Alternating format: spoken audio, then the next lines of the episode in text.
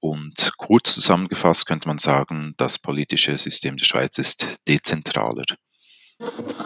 Euro war 1 Franken 20 und ist dann auf irgendwie 85 Rappen abgesackt innerhalb von Stunden. Das war wirklich eine riesige Bewegung am Markt. Gold und Silber, das ist es, oder? Das hat Jahrtausende lang funktioniert und das ist auch, äh, auch in Zukunft jetzt wichtig. Und ich glaube auch nach wie vor, dass es natürlich hilft, Ersparnisse ähm, zu, zu schützen und wir leben in einem digitalen Zeitalter. Ich persönlich glaube nicht, dass das Internet, Computer, Elektrizität wieder verschwinden wird. Vielleicht gibt es im allerschlimmsten Fall mal einen Blackout für ein paar Tage, aber die Menschheit hat die Elektrizität erfunden und Computer und Internet erfunden, genau wie das Rad erfunden wurde. Und als Menschheit gehen wir nicht zurück an einen Ort, wo wir das Rad nicht mehr brauchen. Und ich glaube auch nicht, dass wir in einen Zustand zurückgehen, wo wir kein Internet oder keine Computer mehr haben. Also solange es das Internet gibt, solange wird es Bitcoin geben. Und dann vielleicht mit einem universellen Grundeinkommen, dass die Regierung sagt, okay, wir geben euch 1000 Euro, 1500 Euro oder 2000 Franken im Monat als Grundeinkommen, aber als CBDC schon ein bisschen frustrierend, wenn dann Leute sagen, interessiert mich nicht, was du da gemacht hast oder so, ich gehe so einfach sowieso nicht wählen, oder? Das ist für all die Menschen, die sich in der Politik engagieren, die wirklich ähm, für die Interessen auch der Bürgerinnen und der Bürger, für Freiheitsrechte, für Grundrechte gekämpft haben, äh, ist das so ein bisschen ja, halt, ich finde es ein bisschen schade. Es, es gibt eine grüne Abgeordnete, die hat den Bitcoin-Sticker an meinem Laptop gesehen, die kam vor etwa eineinhalb Jahren auf mich zu und hat gesagt, Samuel, ich weiß, dass es Proof of Work braucht. Und mir ist fast der Kinnladen runtergefallen. Braucht Bitcoin eigentlich die Politik oder braucht die Politik Bitcoin?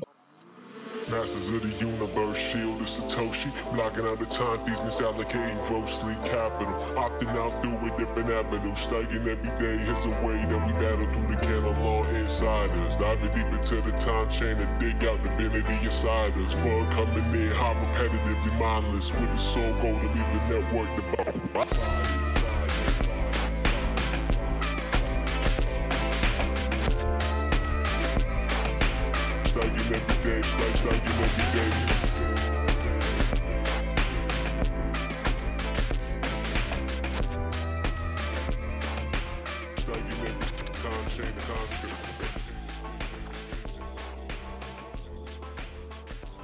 Hallo GM und herzlich willkommen bei Shield of Satoshi, euren Bitcoin Community Podcast. Hier erwarten euch ganz besondere Gäste und spannende Gespräche unter Bitcoinern.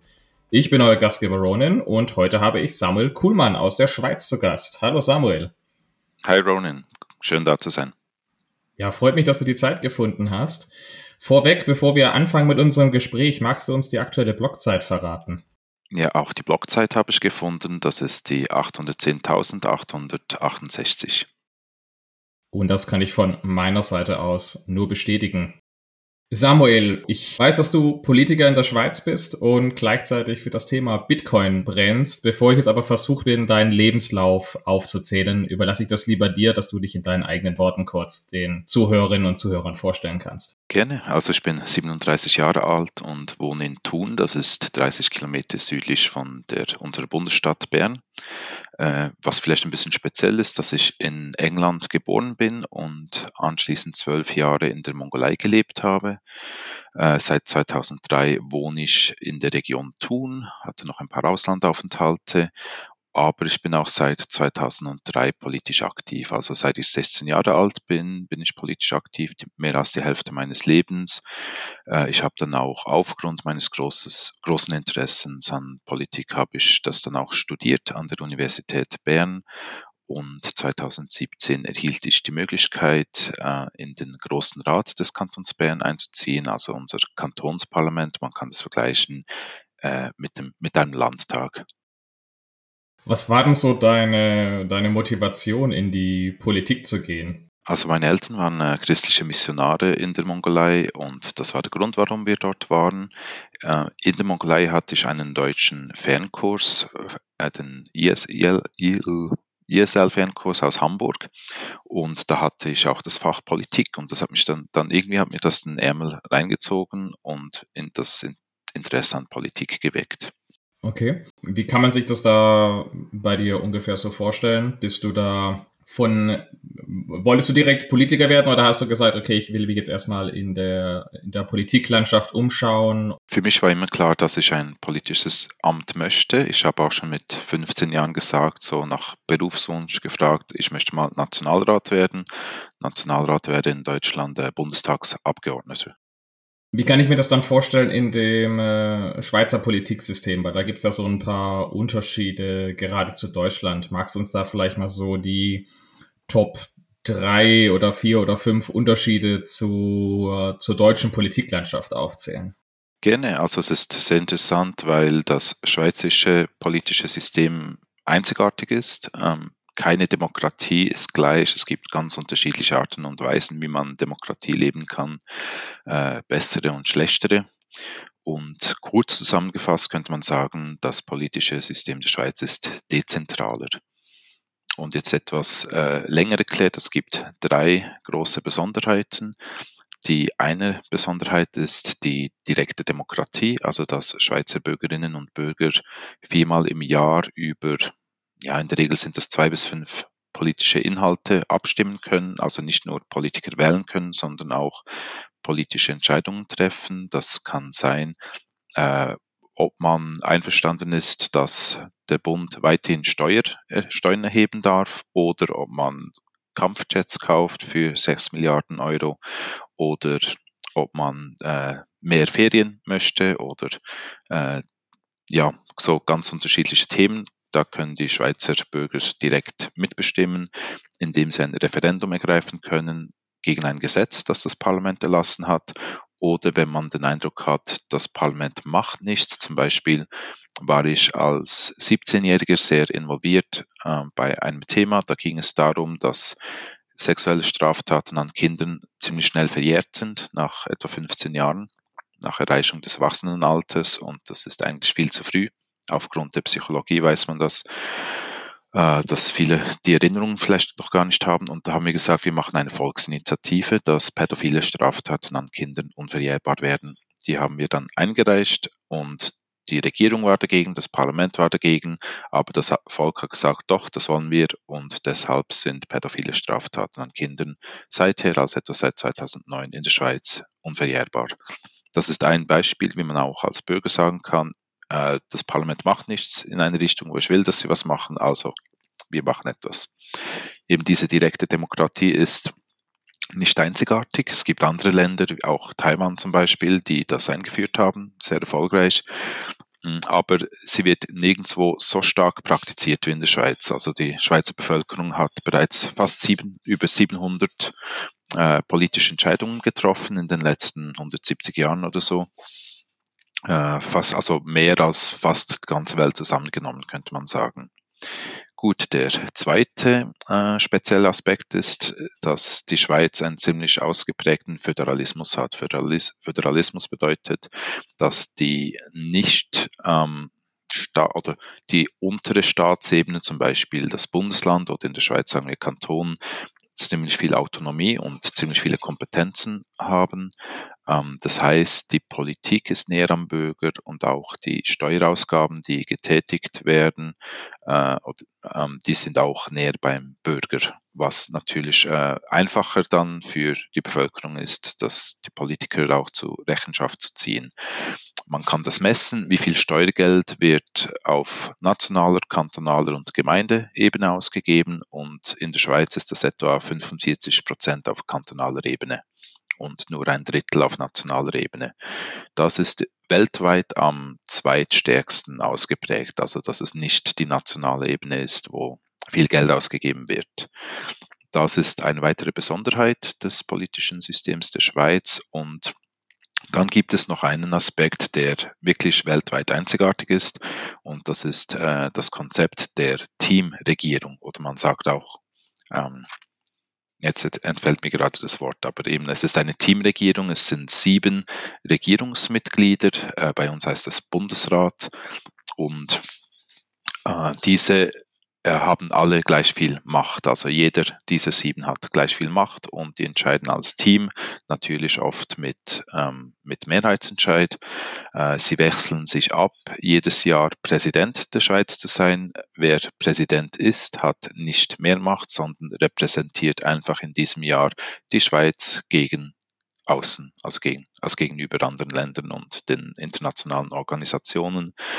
Und dieses Konzept der Teamregierung ermöglicht halt ganz viele verschiedene Parteien und Gruppen und Minderheiten und Sprachgruppen, die Schweiz hat ja vier Landessprachen, äh, ermöglicht, dass die ziemlich gut äh, alle in der Regierung vertreten sind und eben einmal im Jahr wechselt das Präsidium. Das heißt, äh, alle haben mal ihren Bundespräsident oder alle oder jedenfalls die meisten Wähler sind da irgendwann mal vertreten.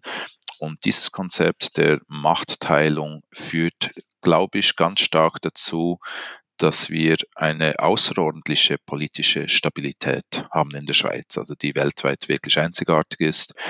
Und ich denke wirklich, dass ich denke nicht, dass unser System perfekt ist, aber es ist eine der besten Möglichkeiten, wie man eine Demokratie ausgestalten kann, bin ich der Überzeugung und auch eine Art, wie äh, wirklich politische Stabilität gefördert werden kann, was gerade in zum Beispiel vielen afrikanischen Ländern eigentlich eine sehr große Not wäre. Mhm.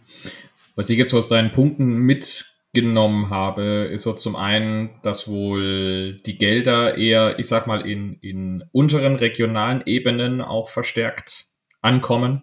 Also nicht in diesen, ich will jetzt gar nicht mal unbedingt Wasserkopf schimpfen, aber so in dieser obersten politischen Schicht, die jetzt gar nicht mal irgendeiner großen Region zugeordnet werden kann oder eben eigentlich sogar außenpolitisch tätig ist, sondern dass das eher auf eher direkter bei den Leuten ankommt und dass das System von sich aus eigentlich viel dezentraler ausgerichtet ist.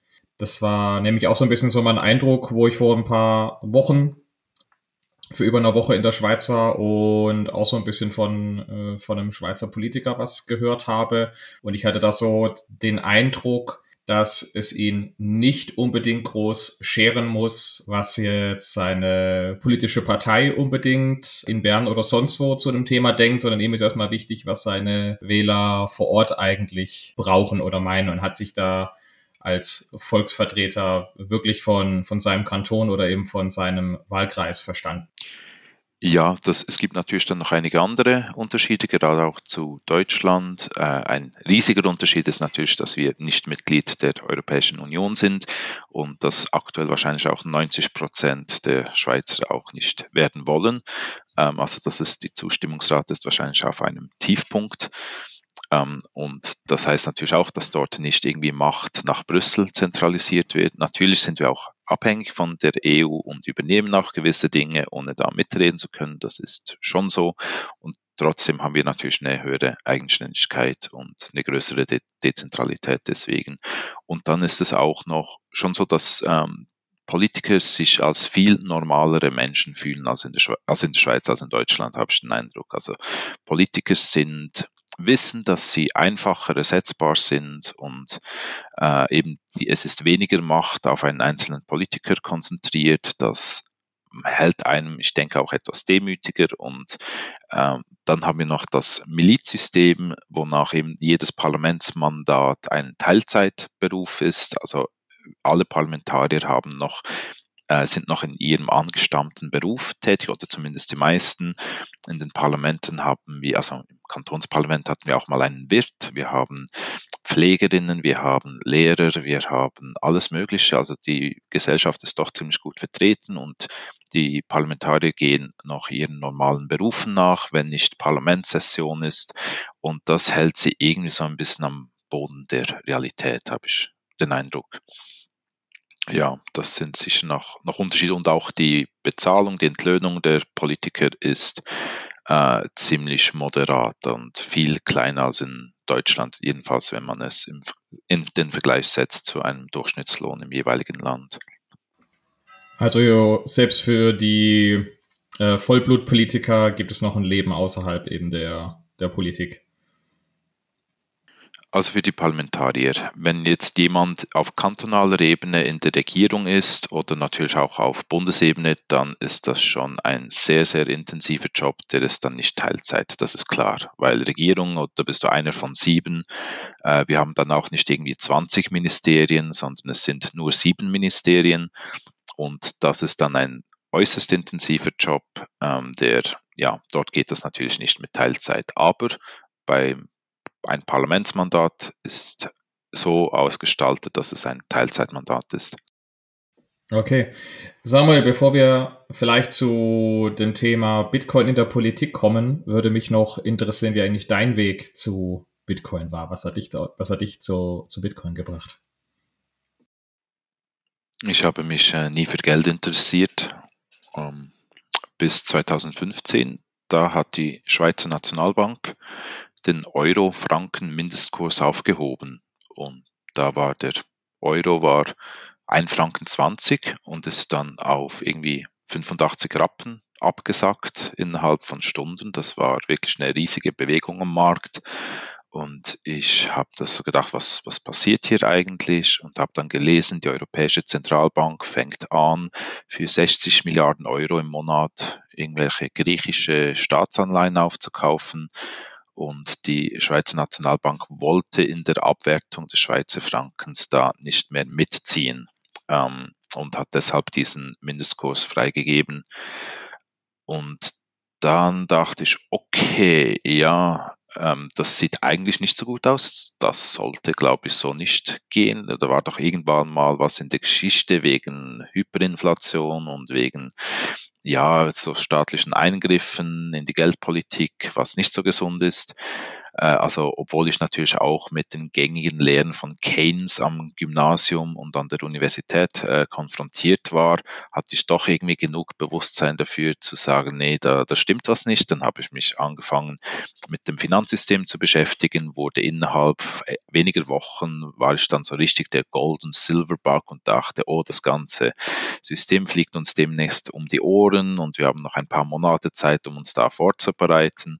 Äh, Seyfedin Amus beschreibt es auch so gut, dass das häufig Leuten passiert, die sich zum ersten Mal so mit diesem System befassen, dass sie dann denken, oh, das, das geht ja in zwei Wochen den Bach runter, das kann ja gar nicht funktionieren, aber wir, wir alle wissen, dass das natürlich noch viel, viel länger funktioniert hat, als auch manche Experten dachten. Und dass da auch die Notenbanker sehr kreativ waren und mit ganz lustigen Methoden, mit äh, Quantitative Easing und äh, Negative Interest Rate Politik und Yield Curve Control und allen möglichen lustigen Dingen. Äh, das Ganze noch äh, durchwursteln, dieses System. Die Frage ist halt, wie lange das, das noch geht. Ähm, jedenfalls habe ich mich dann einfach angefangen, mit dieser Thematik zu beschäftigen, habe auch Leute in meinem Umfeld aufgeklärt und habe ihnen gezeigt, ja. Was du beschreibst, das, das höre ich so oft, so die Leute in dem Moment, wo sie, ich nenne es mal, hinter die Kulissen blicken oder, oder so einen vermeidlichen äh, Einblick haben, dass in dem Moment so ist, oh, ähm, das Schiff ist gerade kurz vorm Kentern. Gut, dass ich es gerade noch rechtzeitig äh, mitgekriegt habe, aber das wird ein Goldbug von ich aus den 80ern kennen, aus den 90ern kennen, zur Jahrtausendwende, 2010 genauso. Und es ist doch, finde ich, stark, wie resilient dieses Fiat-System ist, wie erfinderisch auch die Leute dahinter sind und wo man, denke ich, auch nicht unterschätzen darf, weil wir ja gerne immer vom Netzwerkeffekt von Bitcoin sprechen. Es gibt eben aber auch auf der anderen Seite den Netzwerkeffekt vom Fiat-System, der vielleicht nicht inhärent eigentlich so stark ist oder eigentlich sogar sehr, sehr schwach ist, aber eben weil 98 oder noch mehr Prozent der Menschen darauf angewiesen sind, dass es funktioniert und entsprechend auch tief verwurzelt ist, dass es da allein deswegen eine riesige Stärke erfährt und einen wahrscheinlich ähnlich starken Netzwerkeffekt eigentlich hat wie Bitcoin.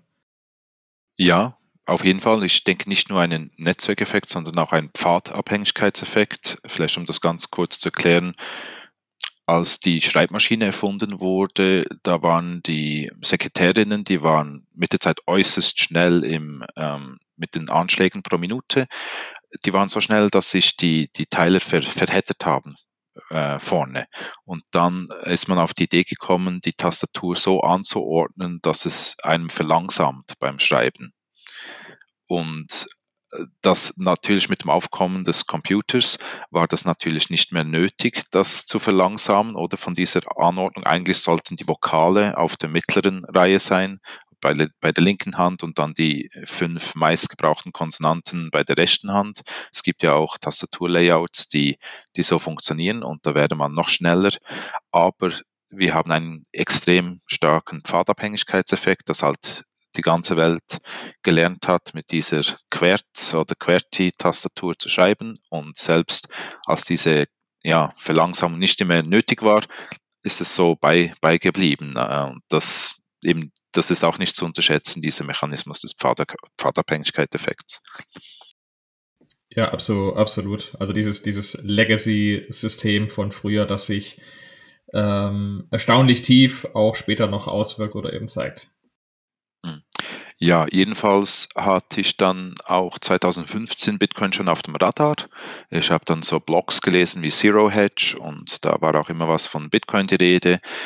Ähm, es, ja, es sprang mir einfach nicht so ins Auge oder als Lösung habe ich das ja, ich habe mich auch einfach zu wenig damit befasst. Für mich war klar, Gold und Silber, das ist es, oder? Das hat Jahrtausende lang funktioniert und das ist auch, äh, auch in Zukunft jetzt wichtig. Und ich glaube auch nach wie vor, dass es natürlich hilft, Ersparnisse ähm, zu, zu schützen und es gibt einem die Möglichkeit, sich unabhängiger vom Bankensystem zu machen und ich empfehle das heute auch nach wie vor Menschen, äh, dass sie auch äh, mal Gold und Silber sich anschauen sollen, weil es tatsächlich über die Jahrtausende natürlich einen super Track Record hat. Aber natürlich kam dann Bitcoin immer und immer wieder mal, gab es einen Artikel und so und ich hatte dann auch einen weit entfernten Kollegen, den ich eigentlich fast nie kannte, aber der sagte dann immer wieder, Samuel, schau dir mal Bitcoin an, schau dir mal Bitcoin an, hier mal ein Artikel und dann war da irgendwie von den Block Size War und Segwit und Segwit 2 und ich so, Worte, äh, ja, was ist, ist doch viel zu kompliziert, was läuft da? Äh, jedenfalls hat es lange gedauert, bis ich dann mal dachte, okay, Anfang 2017, ich bin bereit, ich kaufe mir einen Bitcoin, habe etwa 800 Euro dafür gezahlt äh, dann ist der innerhalb eines Monats auf 1400 Euro rauf und ich dachte, cool, äh, Profit mitnehmen, 0,9 Bitcoin verkauft, oder? Und dann wissen wir alle, war das die Phase, wo es auf 20.000 Dollar aufging und ich habe da so ein bisschen, war natürlich weitestgehend out of the market und habe dem einfach so ein bisschen zugeschaut und gedacht, ja, okay, schade. ähm, und dann, ja, ging das natürlich wieder runter und ich habe ein bisschen Interesse verloren an Bitcoin, habe jedoch bereits 2017 oder 18 mal einen Artikel geschrieben für meine Parteizeitung über Bitcoin. Da war ich wirklich noch nicht tief drin im Thema, habe ich auch geschrieben, ah, es braucht so viel Energie und so den klassischen Pfad äh, auch ein bisschen wiedergegeben, obwohl ich schon sage, hey, das ist interessant, schauen wir das mal an. Ähm, genau. Und dann 2020 äh, The Bitcoin Standard von Seyfedin Amus gelesen und das war so richtig mindblowing für mich, das Buch. Ähm, war, war auf, damals war leider noch auf Englisch? Ja. War das noch auf Englisch oder war das auf Deutsch? Ich habe es auf Englisch gelesen. Ich okay. lese eigentlich alles auf Englisch, äh, wenn ich die Wahl habe. Mhm und war damals leider, leider noch so in einer Phase drin, wo ich einem Krypto-Guru gefolgt bin, der zeigte, wie man da traden kann und hatte in dieser Phase etwa 40 verschiedene Shitcoins, die ich versucht habe zu traden und bin wie so viele da etwas auf die Nase gefallen. Dieser Krypto-Guru meinte, wann war das, 2020, ja, als Bitcoin bei 14.000 Dollar war, ja, das geht nochmal auf 1.000 Dollar runter. Und dann kam Elon Musk und da ist dann der Kurs innerhalb eines Tages um 10.000 Dollar nach oben geschossen oder und ich habe da, war dann noch out of the market, weil ich dachte, oh, was, ja, genau. Habe da natürlich große Fehler gemacht beim Traden und dann 2021 so endlich die Erleuchtung, warum Bitcoin-Maximalismus und dass eigentlich die, all die anderen Kryptowährungen höchstwahrscheinlich keinen echten Anwendungszweck haben. Gut, man kann sagen, Stablecoins haben eine gewisse Berechtigung, gerade auch in Drittweltländern, äh, für Menschen, die diese, für die die Volatilität bei Bitcoin äh, zu schwierig ist, weil sie Geld einfach kurzfristig brauchen. Ich sage nicht, alles ist völlig nutzlos, aber doch das Allermeiste. Ja, so, das ist mein, mein Weg und auch 2021 hatte ich dann so eine hohe Überzeugung für Bitcoin, dass ich auch damit sehr öffentlich ging, als Politiker gesagt hat, hey, ich bin wirklich pro Bitcoin Politiker, ich habe die parlamentarische Gruppe Bitcoin gegründet im Kantonsparlament. Inzwischen sind dort 18 Leute. Dabei sind nicht alles total die Bitcoiner, sondern es hat auch einfach Leute drin, die sich, die wissen, ja, ich sollte mich mal mit dem Thema beschäftigen. Aber es hat auch ein paar richtige Plebs darunter. Äh, Grü Grüße gehen raus an Cora Praschiti von der SVP, der äh, wirklich ein richtiger Pleb ist und äh, wir verstehen uns super. Ja, und ja, und dann ging ich auch, fing ich an, an die Meetups zu gehen, letztes Jahr an die Konferenzen und dieses Jahr werde ich wahrscheinlich an sieben Konferenzen sein, äh, an vier äh, auch als Speaker und das ist so, wie ich, wie ich jetzt so im Bitcoin-Space angekommen bin. Das war ja auch so unser erster Berührungspunkt. Ich erinnere mich noch an die Schweizer Zitadelle letztes Jahr, wo du uns ja auch etwas durch die Stadt äh, wo du uns auch in der Stadt begegnet bist oder auch später auch auf dem Festival und man dir auch ein paar kritische Fragen hat stellen können. Ich erinnere mich noch an einem aus dem Publikum, wo die kritische Frage gestellt hatte, ob denn jetzt äh, Steuern Raub sind. Äh, magst du dich noch mal trauen, vielleicht deine Antwort dazu wiederzugeben? Ja, also ich war schon nicht so gut vorbereitet auf gerade so, ähm, ich sag mal doch, ja, in der Schweiz hört man das praktisch nie, diese Aussage. Steuern sind Raub, einfach weil, weil die Schweizer Bevölkerung doch das Gefühl hat, dass das System im Großen und Ganzen gut funktioniert und dass man auch den Eindruck hat, man hat eine gewisse Gegenleistung für, für die Steuern, die man zahlt und es wird nicht allzu sehr verprasst oder verschwendet, obwohl es diese Ineffizienz natürlich beim Staat natürlich auch in der Schweiz gibt, aber ich glaube, es ist schon weniger schlimm als in Deutschland. Meine spontane Antwort darauf war, schaut, wir haben alle zehn Jahre muss äh, die Eidgenossenschaft, äh, die Stimmbevölkerung fragen, dürfen wir weiterhin direkte Steuern erheben. Auch auf Kantonsebene gibt es immer wieder die Möglichkeit, über die Steuersätze abzustimmen und auf Gemeindeebene sowieso. Da in kleineren Gemeinden ist da Gemeindeversammlung, wo alle Stimmberechtigten zusammenkommen können und dann wird da mit Handaufheben abgestimmt, was der Steuersatz sein soll. Und ich habe dann gesagt, schaut, wenn das so gut demokratisch ähm, ja, geregelt ist und die Leute auch die Möglichkeit haben, in einen anderen Kanton zu ziehen. Wir haben auch diesen Steuerwettbewerb, also wenn dir die Steuern in einem, in einem Kanton zu hoch sind, dann kannst du auch in einen anderen Kanton ziehen ähm, und dann dort auch wieder mitbestimmen, wie die Steuern und die Politik sein soll. Und ich sagte, wenn das so läuft wie in der Schweiz, dann finde ich, sind Steuern nicht Raub, sondern dann haben die eine gewisse Legitimation. Ich habe auch ja, es gibt ja unter den Bitcoinern sind ja einige Anarchokapitalisten und ich finde das auch ein sehr, sehr, eine sehr, sehr faszinierende Ideologie oder sehr faszinierende Ideen. Äh, ich kann nicht sagen, ob ich jetzt das gut finde oder nicht gut finde, weil es wurde noch nie ausprobiert, meines Wissens. Und ich sage einfach mal, probiert das doch mal an zehn Orten auf der Welt aus und dann, dann analysieren wir das und schauen, wie das läuft und dann, dann sage ich auch meine Meinung dazu. Ähm, ich kann mich einfach bis jetzt nicht dazu äußern, weil ich nicht weiß, wie, ob es besser wäre als jetzt zum Beispiel, wie es in der Schweiz haben.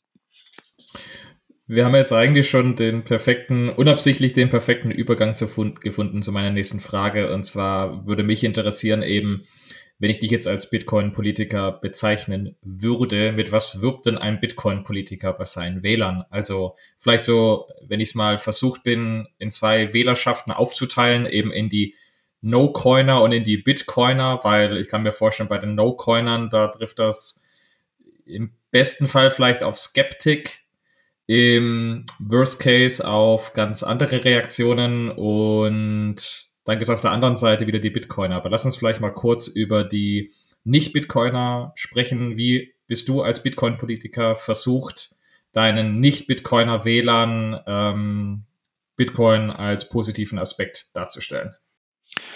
Ja, es ist schon so, dass die allermeisten Leute das natürlich noch überhaupt nicht verstehen, wenn man pro Bitcoin ist. In der Schweiz ist das gesellschaftlich noch mehr akzeptiert als in Deutschland, habe ich den Eindruck. Also in Deutschland wird man dann zum Teil wahrscheinlich schon ein bisschen komisch angeschaut. ähm, in der, ja, in der Schweiz schon. Also ich hatte dann schon auch einige Leute, die gesagt haben, hm, ja, der und äh, meine Partei ist auch eher konservativ geprägt, wo auch eine gewisse Digitalisierungsskepsis da ist und äh, ja, daher, das mit Gold und Silber fanden die meisten Leute in meiner Partei super und so, konnten das gut nachvollziehen. Und als ich dann so auf den Bitcoin-Trip kam, da habe ich schon gemerkt, da, mh, hm, es braucht einfach Zeit, viel, viel äh, gute Aufklärungsarbeit, gute Quellen. Und ich denke, mein Hauptargument ist für Leute, die grundsätzlich freiheitlich orientiert sind und auch eine ja, gewisse Kritik äußern am Finanzsystem. Und wir wissen ja, die Credit Suisse ist hops gegangen Anfang dieses Jahres. Also da sind doch auch noch einige aufgewacht. Und ich sage den Leuten einfach, schaut, wir leben in einem digitalen Zeitalter. Ich persönlich glaube nicht, dass das Internet, Computer, Elektrizität wieder verschwinden wird. Vielleicht gibt es im allerschlimmsten Fall mal einen Blackout für ein paar Tage, aber die Menschheit hat die Elektrizität erfunden und Computer und Internet erfunden, genau wie das Rad erfunden wurde. Und als Menschheit gehen wir nicht zurück an einen Ort, wo wir das Rad nicht mehr brauchen. Und ich glaube auch nicht, dass wir in einen Zustand zurückgehen, wo wir kein Internet oder keine Computer mehr haben. Also solange es das Internet gibt, solange wird es Bitcoin geben. Ähm, das, und wenn dann mal ein Blackout ist und Hyperinflation gleichzeitig, dann ist es gut, wenn du ein paar Silbermünzen zu Hause hast. Ähm, dann kannst du zum Bauen gehen und dir etwas Nahrungsmittel kaufen. Aber die Bitcoin, die sind dann wieder da, wenn der Strom wieder da ist. Also es ist, wir leben in einem digitalen Zeitalter, das bleibt digital.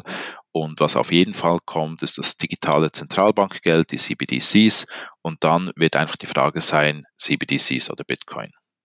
Was willst du? Und dann erkläre ich den Leuten, schaut, Bitcoin ist dezentral, kann nicht manipuliert werden, es ist permissionless, also ich muss niemanden um Erlaubnis bitten, äh, Bitcoin zu nutzen. Ich habe diesen Sommer habe ich äh, meine Nichte, meinem Neffen, zehn und acht Jahre alt, habe ich ein Wallet installiert, die leben die meiste Zeit in einem autor autoritären Land, also mit, wo die Menschenrechte nicht garantiert werden und die Eigentumsrechte von der Regierung. Und selbst dort können Sie als acht- und zehnjährige können Sie Bitcoin empfangen. Äh, auf Twitter wurde das auch, haben viele, viele Leute ihnen auch Sets geschubst, freundlicherweise. Und das ist für mich so eine wunderbare Demonstration. Also es gibt einen achtjährigen Jungen in diesem Land, wo die Regierung Bitcoin hasst und, äh, und der kann trotzdem seine Sets empfangen von Leuten aus der ganzen Welt, ist interoperabel mit einem dezentralen äh, Finanzsystem, äh, wo er niemanden um Erlaubnis bitten muss, außer seinen Papa, der natürlich sein Wallet für ihn verwaltet. Ähm, und das ist halt das und natürlich die, wir wissen, Bitcoin ist äußerst sicher, wurde noch nie gehackt, es ist dezentral, kein Mensch kann das mehr als einzelner Mensch beeinflussen. Und auf der anderen Seite gibt es die CBDCs, die, ob das jetzt in der Schweiz so umgesetzt wird, weiß ich nicht. Wir ähm, können sie wahrscheinlich nicht von Anfang an so umsetzen, aber CBDCs ermöglichen totale Kontrolle, totale Überwachung. Vielleicht wird das in der Schweiz mal noch mit vielen Privacy-Functions eingeführt, aber wer sagt dann, dass nach 10 oder 20 Jahren nicht plötzlich ein Software-Update kommt, die dann diese Funktion wieder entfernt? Also es ist die Wahl zwischen totaler Kontrolle und Totalüberwachung und einem freiheitlichen äh, Finanzsystem, das digital ist. Und mit dieser Argumentation kann ich dann doch auch viele Leute erreichen, zumal solche, die ähm, ja, die grundsätzlich für die Freiheit des Menschen, für Eigentumsrechte einstehen. Also würdest du schon die These aufstellen, auch wenn es wahrscheinlich in der Schweiz länger dauert als woanders, wenn man sich in der Schweiz mal konkret mit CBDCs beschäftigt oder auch die, man die Bemühungen sieht, dass man die etablieren will, dass es am Ende auf einen Winner takes it all hinauslaufen könnte oder würde. Also entweder CBDCs setzen sich durch oder werden durchgesetzt, muss eigentlich zwangsweise dazu führen, dass man Bitcoin zumindest aus dem öffentlichen Raum vielleicht nicht unbedingt verbieten, aber verbannen oder verdrängen muss oder andersrum das Volk wählt Bitcoin als die wirkliche dezentrale Alternative, also als das Geld from the people for the people, um es mal auf Englisch auszudrücken.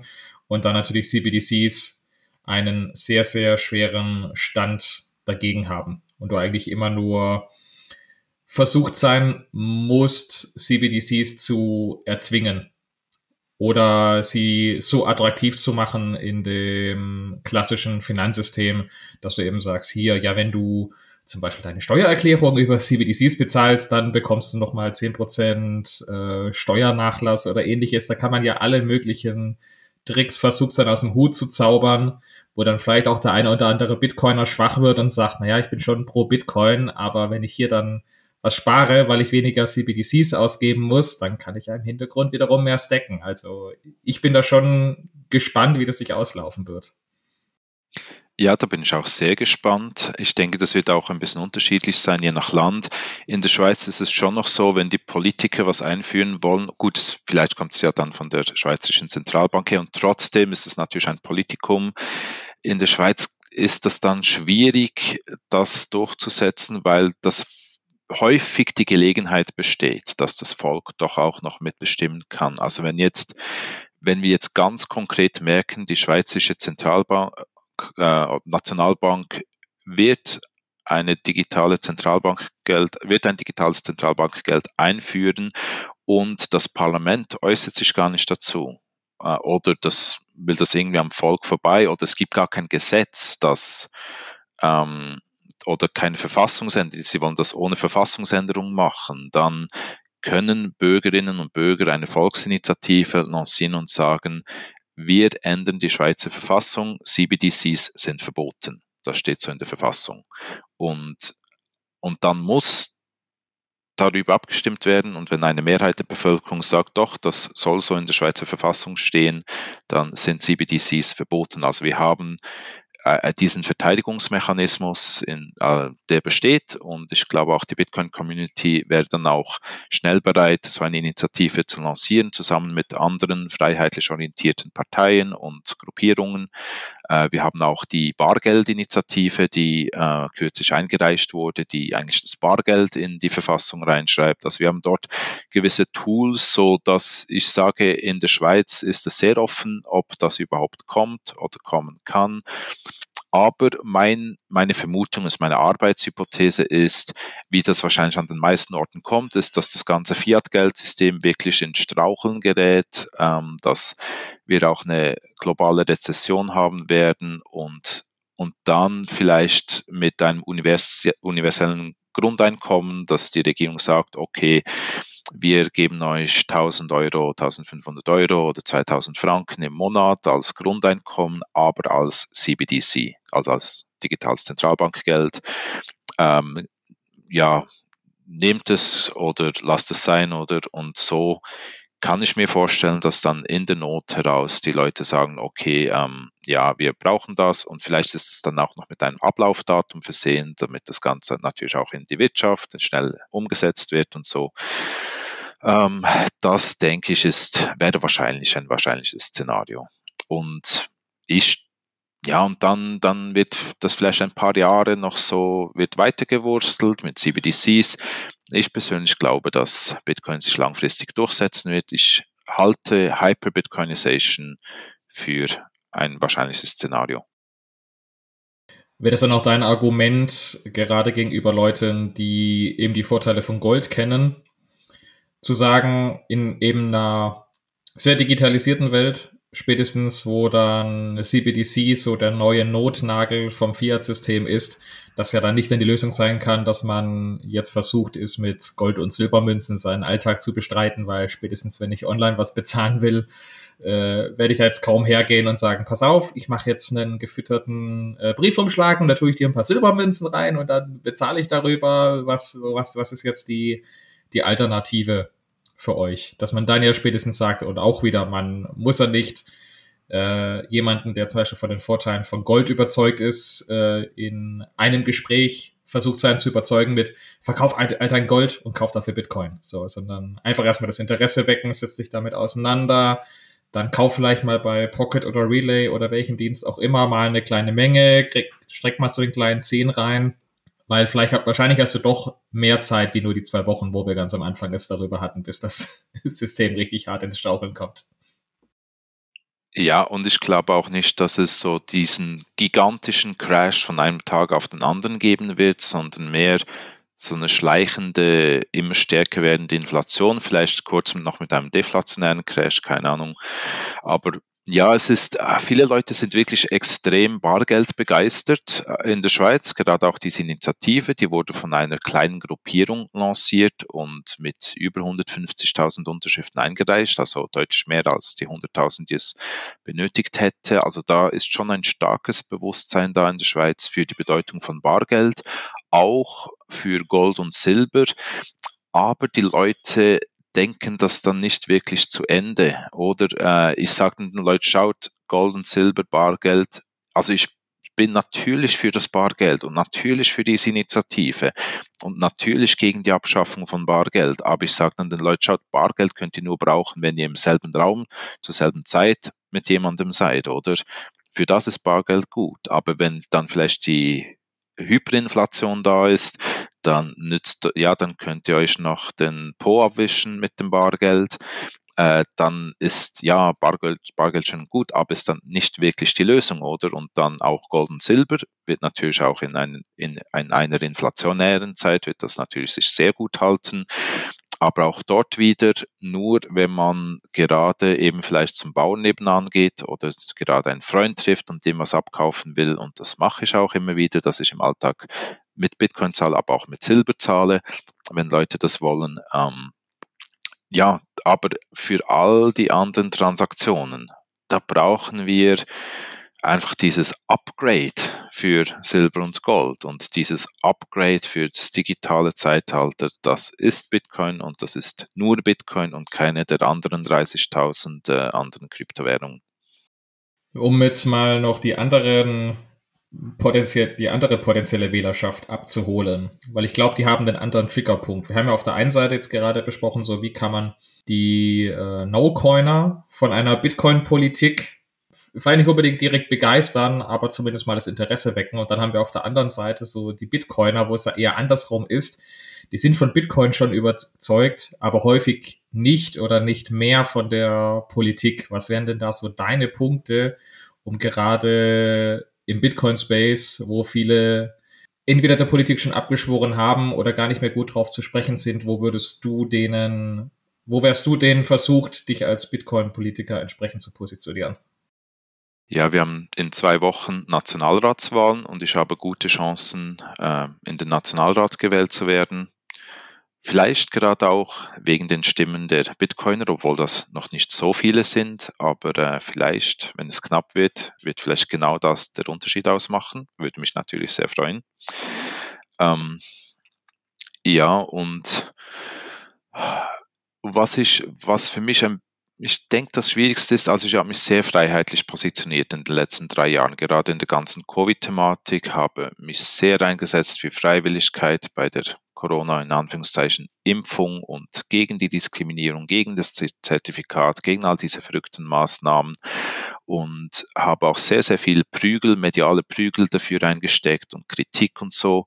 Und dann treffe ich Leute auf der Straße oder bei Wahlanlässen, die sagen, weißt du, äh, das ganze System ist illegal und ich gehe sowieso nicht wählen und das bringt sowieso nichts und Uh, und ich denke so, Mann, ich habe mich hier drei Jahre für dich abgemüht, für deine Grundrechte. Und ja, natürlich waren wir oft in der Minderheit, aber wir konnten auch gewisse Dinge verhindern in der Schweiz.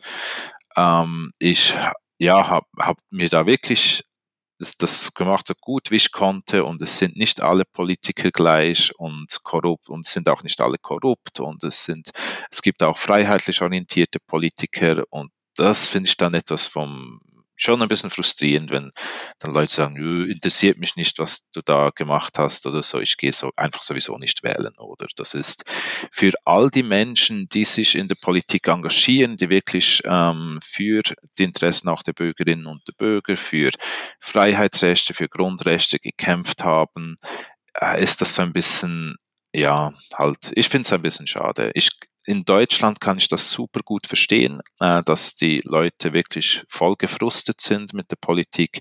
Äh, das System funktioniert wirklich nicht gut und aus meiner Sicht habt ihr auch keine aktuell wählbare Partei im Bundestag. Also in Deutschland bräuchte es dringendst eine neue Partei. Grüße gehen raus an die fraktionslose Bundestagsabgeordnete Joanna Kottar die ich in Innsbruck kennenlernen durfte und mit der ich mich sehr gut verstehe. Also wenn, wenn sie da was machen kann, eine vernünftige Partei, die für Freiheitsrechte einsteht, ohne dabei gleich im braunen Sumpf zu versinken, ähm, dann, dann denke ich, wäre das doch äh, was, was Deutschland auch gut tun könnte. Und ich habe auch den Eindruck, dass gerade auch in Deutschland, wo ähm, wo es vielleicht schwieriger, sehr schwierig ist, so eine neue Partei auch zu, zu starten, dass die Bitcoiner dort eine wertvolle Hilfestellung leisten könnten, weil die Grundwerte, die man bei Bitcoin hat, weil die sehr stark einen, also die, die Bitcoin-Community ist ja doch auch sehr divers und irgendwie findet man sich trotzdem bei diesen Grundwerten, die äh, bei Bitcoin auch äh, die Bitcoin widerspiegelt. Und ich denke, das könnte so diese Glue sein, diese Leim, den eine neue Partei zusammenhalten würde. Natürlich müsste die auch größer sein als nur die Bitcoin-Community. Das denke ich müsste Sound Money allgemein sein oder ein bisschen, vielleicht ein bisschen EU-Euro-kritisch und einfach für mehr Dezentralität, vielleicht auch für Volksabstimmungen und so. Aber ja, genau. Ich ja, das mal so ein paar Gedanken. Das wäre jetzt so meine Frage gewesen. Braucht es eine Bitcoin-Partei? Weil ich, äh, ich, ich wäre so ein bisschen versucht, so Parallelen zu ziehen, zum Beispiel zu den Grünen. In den 70ern und 80ern, die waren da am Anfang hat man natürlich viel über die geschrieben und diskutiert und auch eher auch belächelt. Und wo sie dann aber immer mehr Wähler hinter sich gezogen haben und einfach gezeigt haben, da gibt es Themen, die wurden vorher fast gar nicht oder wirklich gar nicht behandelt, die können wir plötzlich nicht mehr ignorieren. Und dass am Ende vielleicht der eigentliche Erfolg von den Grünen nicht ist, ähm, dass sie jetzt Politiker hier und dort stellen, sondern dass sie plötzlich das Thema auch bei den anderen großen Parteien präsent gemacht haben und die Parteien das eben nicht mehr wegignorieren konnten, sondern selber Experten haben abstellen müssen. Also sie, du hast am Anfang diese eher diese äh, Randpartei oder diese, diese spezielle Partei und das Thema, das sie aber forcieren, das schleicht sich nach und nach auch in die anderen Parteien an, ein und jede große Partei muss am Ende zumindest ihre Meinung zu dem Thema äußern. Würdest du also eher sagen, ja, vielleicht braucht es auch mal äh, sowas wie eine Bitcoin-Partei, das kann ja auch von Land zu Land unterschiedlich sein. Oder würdest du eher sagen, na ja, das müssen eher so die einzelnen Parteien unter sich ausmachen? Ich denke, es wäre nicht schlecht, wenn es eine Bitcoin-Partei gäbe, einfach weil es auch äh, ein gewisses Bewusstsein in der Bevölkerung dafür wecken würde, dass Bitcoin geht, was die Werte dort sind und was für Leute sich dann dort sammeln. Aber ich würde jetzt eher empfehlen, dass man versucht, eine Partei zu gründen, die auch Chance hat, die 5%-Hürde zu knacken, weil dann hat man auch wirklich mehr Einfluss und dazu bräuchte es zumindest in den nächsten paar Jahren eine breitere Allianz. Und auch bei den Grünen war es ja so, dass die nicht den Einzug geschafft haben, nur als Grüne, sondern das war Bündnis 90, die Grünen anfangs. Und Bündnis 90 waren eben drei, vier äh, andere Parteien, die dann nach der Wende entstanden sind. Und, ähm, und so denke ich, bräuchte es wie eine breitere ähm, Wählergruppe, ähm, was ich schon auch denke, dass es gäbe, ähm, die sich nicht repräsentiert fühlt. Also wir sehen, die AfD hat sehr hohe Umfragewerte, aber das sind nicht alles überzeugte AfD-Wähler. Da hat es viele Protestwähler drunter, viele enttäuschte CDU-Wähler, wahrscheinlich auch, oder auch enttäuschte, frustrierte FDP-Wähler. Und und ich denke, man kann noch nicht erwarten, dass man jetzt fünf Prozent der Wähler, dass die jetzt alle total pro Bitcoin sind. Ich denke, da müsste man etwas breiter denken, strategische Allianzen schmieden, eben mit den Sound Money Leuten, äh, den Goldbugs, die halt Bitcoin noch nicht verstehen, sage ich mal, äh, oder auch allgemein Leuten, die einfach vielleicht eben von den Werten her dazu passen würden. Ähm, das wäre so ja, aus der Distanz, aus der Schweiz wäre das so mein, mein Tipp, aber am Ende, ja, müssen wir dann schauen, was, was Sinn macht in, in Deutschland. Das müsst dann ihr entscheiden. oder Österreich oder wo auch immer. Ja, genau. Ähm, Bevor wir zu meiner letzten Frage kommen, würde mich noch interessieren, wie reagieren denn andere Politiker darauf? Also sei es jetzt äh, welche, die sich vielleicht politisch sowieso schon konträr zu dir oder zu eurer politischen Richtung positioniert haben. Oder vielleicht die sagen, na ja, wir sind doch eigentlich im selben Lager. Jetzt kommst du plötzlich mit diesem Bitcoin-Quatsch um die, um die Ecke. Ähm, was ist denn da los?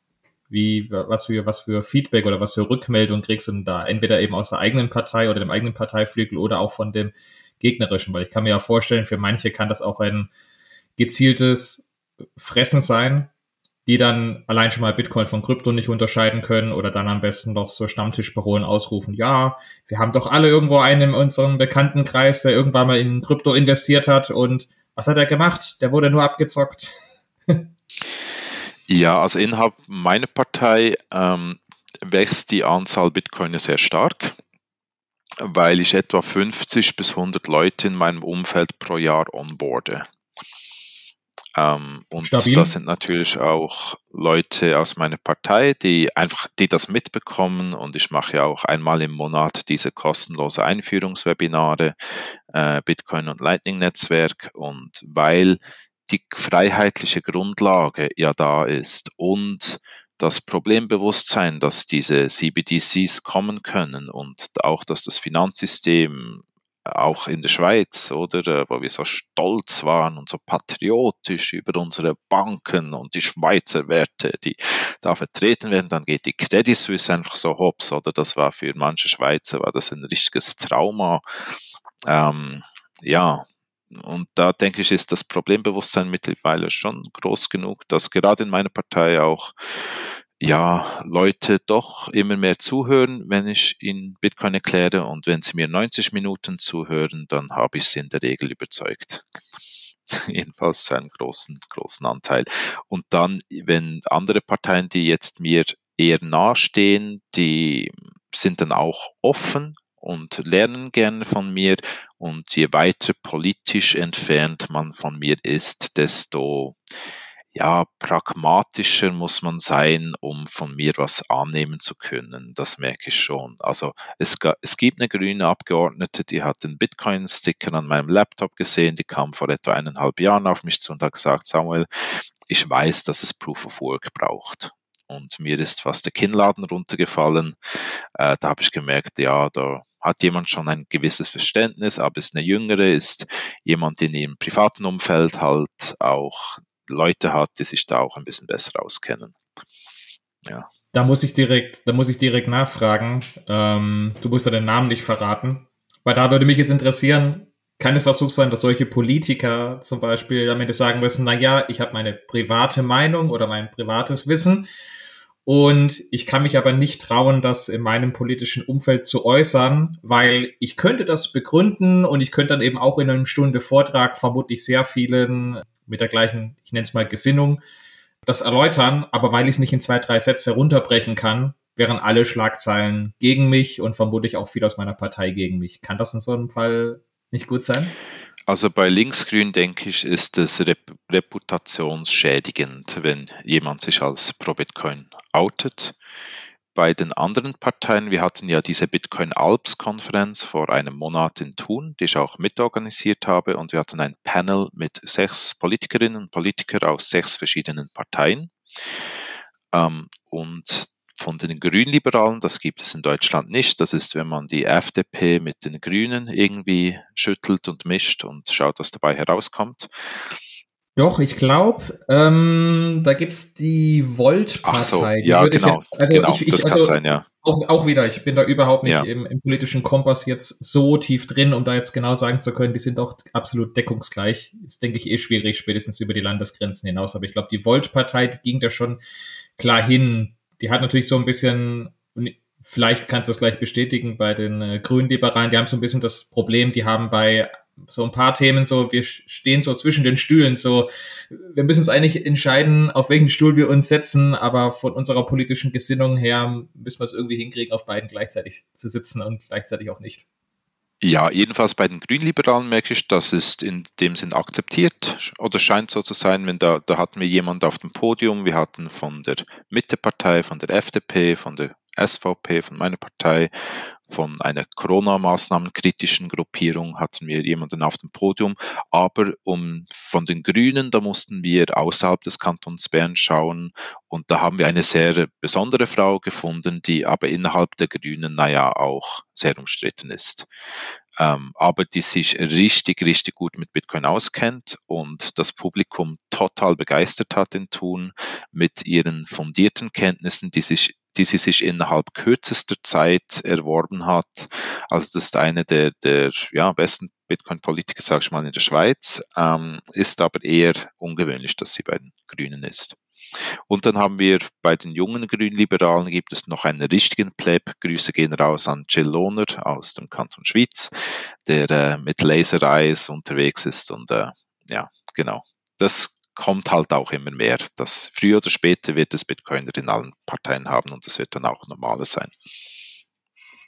Sehr gut. Ja, ich glaube, das wird am Ende die gleiche Aussage sein wie bei, wie in der Bevölkerung. So doof es klingt, mit dem nächsten All-Time-High werden sich auch plötzlich Politiker damit mehr befassen. Allein, weil sie sich privat vermutlich damit auseinandersetzen, weil äh, so komisch es klingt, jeder Politiker ist äh, ja auch ein Mensch und er hat äh, seine ganz privaten Ansichten, seine ganzen privaten äh, Nöte und Sorgen. Und wenn er da spätestens privat für sich Bitcoin ja auch entdeckt als Alternative oder zumindest als Option, wird er sich auch als äh, Politiker damit zwangsweise auseinandersetzen müssen oder sich zumindest seine zwei Satz denken dazu. Meine vermutlich letzte Frage wäre jetzt noch gewesen, vielleicht ein bisschen provokant gestellt.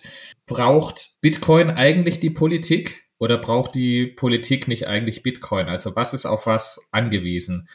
Ähm, in dem Kontext, wenn es immer föderaler wird durch Bitcoin und vielleicht auch immer mehr eine strenge oder vielleicht sogar fast autoritäre politische Ausrichtung es immer schwieriger hat, gegen sowas wie eine Hyper-Bitcoinization anzugehen, rückt ja Politik augenscheinlich immer mehr in den Hintergrund. Und daher meine Frage, braucht Bitcoin eigentlich die Politik oder braucht die Politik Bitcoin? Und daran ergänzend würde mich auch noch kurz interessieren, du hast Joanna Kartaja schon kurz angesprochen, was so deine Meinung zu Bitcoin im Bundestag ist und ob du dir auch was ähnliches für die Schweiz vorstellen kannst oder vielleicht schon da irgendwas in Planung ist, vielleicht äh, teaser ich da jetzt auch schon direkt was an. Ja, ähm, also ganz klar, Bitcoin braucht die Politik nicht. Bitcoin ist ein neutrales Protokoll, das einfach im Internet ist, das äh, da gibt es die Blockchain und äh, die da auf hunderttausenden Nodes läuft und ähm, ob jetzt das bekämpft wird oder nicht von der Politik, Bitcoin wird weiter existieren, kann zum aktuellen Zeitpunkt nach meiner Einschätzung kaum mehr verhindert werden von der Politik. Ich denke, das war vielleicht ein, zwei Jahre nach Lancierung des Bitcoin-Protokolls war das noch anderes. Anders, wenn dann zum Beispiel die US-Regierung gecheckt hätte, was das für ein krasses Potenzial ist, das Bitcoin hat, wäre das wahrscheinlich damals technisch möglich gewesen, das noch zu bekämpfen. Ähm, es gibt, da muss ich nur kurz unterbrechen, ja. aber es gibt, es gibt ja das, das berühmte Zitat von äh, Barack Obama und das war ja noch in den ersten Anfangsjahren von äh, Bitcoin, wo er ja auch mit Bezug auf die Schweiz gesagt hat, äh, Bitcoin, das, das ist ja wie ein Schweizer, Schweizer Bankkonto in der Hosentasche. It's like a, a Swiss bank account in yeah, your pocket. Exactly. And we cannot, and we cannot tax it. Das muss, das in Kombination muss ja mhm. eigentlich die Alarmglocken geläutet haben. Und das wundert mich im Nachhinein mhm. immer noch, warum das ähm, nicht groß Wellen geschlagen hat. Also in vielen Regierungen sind natürlich, äh, finden wir eine starke Überalterung, besonders in den USA. Und die Digitalkompetenz ist natürlich auch sehr niedrig in vielen Parlamenten. Also ich glaube, das liegt auch einfach daran, dass viele, viele Politiker schlicht und einfach nicht checken, bis heute nicht glauben können, was Bitcoin für ein riesiges Potenzial hat, dass es das Potenzial hat, Zentralbanken hinwegzufegen. Nicht nächstes Jahr, nicht in fünf Jahren, aber vielleicht in 20, 30 Jahren und natürlich auch Geschäftsbanken total zu ähm, neu zu formieren. Ähm, ich denke, es wird einfach immer noch massiv unterschätzt und das ist auch super so. Genau. Aber Bitcoin braucht die Politik nicht, weil es sich ähm, so oder so notgedrungenerweise sehr wahrscheinlich durchsetzen wird. Und am Ende ist Bitcoin ja nicht, nicht ein Leben, also es gibt, man kann sagen, es lebt auf eine Art, aber es ist, ich denke nicht, dass Bitcoin eine Seele hat, äh, äh, sondern es ist am Ende ist es einfach für den Menschen da. Es ist eine Entdeckung oder eine Erfindung, die dem Menschen dient, der, der, der Menschheit dient, da bin ich fest davon überzeugt. Es ist eine Erfindung, eine Technologie, die acht Milliarden Menschen Eigentumsrechte gibt die sie in vielen Ländern eben vorher nicht hatten äh, und auch in einem Ausmaß, wie es sonst kein Land geben konnte, Eigentumsrechte. Äh, und von daher ist ganz klar, die Menschen brauchen Bitcoin. Und damit eigentlich auch die Politik, also alle Politiker, die aus einem ehrlichen Herzen ähm, etwas Gutes tun wollen für ihr, ihren Wahlkreis, ihre Region, ihren Kanton, ihr Bundesland, ihr Land oder auch die Wählerinnen und Wähler oder die Bürger, die brauchen Bitcoin, weil äh, und wollen das auch fördern, denke ich. Und hier kommen wir auch in ein Thema rein, äh, soll Bitcoin nur bottom-up sein oder, oder ist es auch okay, wenn, wenn es Politiker gibt, wie ich, die sagen, wir wollen das auch von politischer Seite her fördern, ein bisschen top-down schadet nicht, weil, also meine These ist, wenn die Politik Bitcoin-Adoption und auch die Aufklärung dazu und solide Informationen aktiv fördert, beschleunigt dies den Prozess der Hyper-Bitcoinization oder dass die Welt oder verschiedene Länder schneller auf einen Bitcoin-Standard kommen und schneller diese,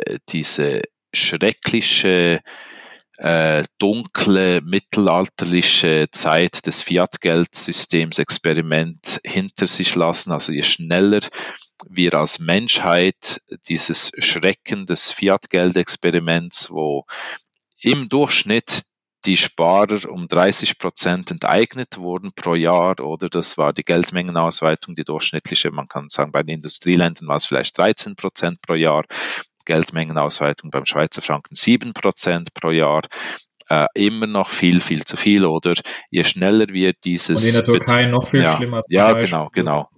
Und je schneller wir dieses äh, Fiat-Betrugssystem als Menschheit hinter uns lassen können, desto besser für die Menschheit. Und Bitcoin, denke ich, ist die Lösung, äh, um das übermächtige Fiat-Geldsystem doch auch äh, einfach, dass man eine Alternative hat, dass man dem nicht mehr so ausgeliefert ist. Und weil die Menschheit eine Alternative hat und graduell wechseln kann, wird das Fiat-Geldsystem einerseits sich selber wahrscheinlich zerstören aufgrund der Fehlanreize, die es gesetzt hat, und andererseits natürlich dann überflüssig gemacht werden durch einen Bitcoin-Standard. Sehr schön. Ich kann mir äh, kaum schönere Abschlussworte äh, denken für die Folge, Samuel, außer du möchtest vielleicht noch was ergänzen oder an die Hörer mitgeben. Ähm, also ich liebe es, mit der Bitcoin-Community unterwegs zu sein, ich möchte ganz besonders allen Bitcoinern im Kanton Bern danken, die auch mich gewählt haben jetzt bei den Wahlen. Und äh, du hast vorhin noch gefragt, würde ich denn, was Bitcoin im Bundestag, was ich davon halte. Also ich bin begeistert von dieser Initiative. Grüße gehen raus an den politischen Mitarbeiter von der Joanna Kotar. Äh, das ist natürlich super, wenn man da mehrere so politische Mitarbeiter hat und da kann man dann einen 100 Prozent für Bitcoin anstellen. Das ist sehr cool. Äh, hätte ich im Nationalrat nicht, da wir haben nicht so nicht so viel Mitarbeiter oder so, aber ich würde mich natürlich auch dann auf der nationalen Ebene in der Schweiz für Bitcoin Education und Adoption einsetzen, so wie ich das jetzt auch auf kantonaler Ebene gemacht habe. Und natürlich auch für Freiheitsrechte, für Grundrechte und, und ja, diese Dinge. Sehr schön. Dann, äh, lieber Samuel, vielen lieben Dank für deine Zeit, dass du uns auch ein bisschen so Einblick gegeben hast in die Unterschiede zum deutschen politischen System, zum Schweizer politischen System. Vielleicht, äh, wenn hier ein deutscher Politiker zuhört, vielleicht gibt es da auch die ein oder anderen Punkte, die man sich mal überlegen könnte, um das deutsche System zu reformieren.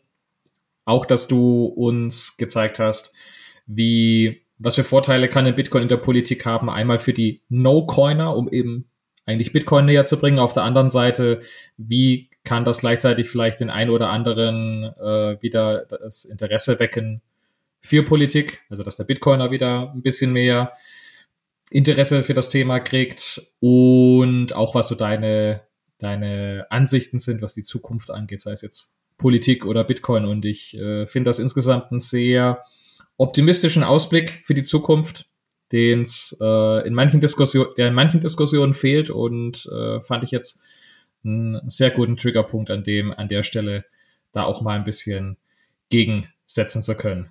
In dem Sinne, vielen lieben Dank für deine Zeit. Sehr gerne. Danke für die Einladung. Ja, immer wieder gern. Lass uns das gerne wieder bei Gelegenheit wiederholen. Jederzeit. Und in dem Sinne, liebe Zuhörerinnen, liebe Zuhörer, macht es gut. Bis zum nächsten Mal. Ciao. Tschüss zusammen. So, das ist wie so ein Hügel. Also du, du gehst einen Berg rauf, dann bist du noch auf der Fiat-Seite und irgendeinmal macht es so, so Klick und dann bist du über dem Berg und das ist dann, dann wenn du siehst oder denkst, okay, ähm, Bitcoin hat es nicht an Wert gewonnen, sondern Fiat hat an Wert verloren. Und wenn du darüber bist, dann bist du eigentlich auch automatisch auf diesem Weg von, dass du eigentlich mit Bitcoin nicht reich werden möchtest, sondern die Welt verändern. Du möchtest die Welt besser machen und das ist eigentlich so der, der Hauptgrund, wa warum wir auch diese Toxizität äh, möchten, weil wir etwas sehen oder denken, dass es mit Bitcoin eine viel bessere Welt geben könnte. Und deshalb sind wir in diesem, ich würde nicht Glauben sagen, aber in dieser Richtung, in dieser Meinung, die wir haben und sagen, ich möchte eine bessere Welt. Und wenn du das sagst, ich möchte eine bessere Welt, ist das eigentlich das, wofür du jetzt mit Bitcoin einstehst.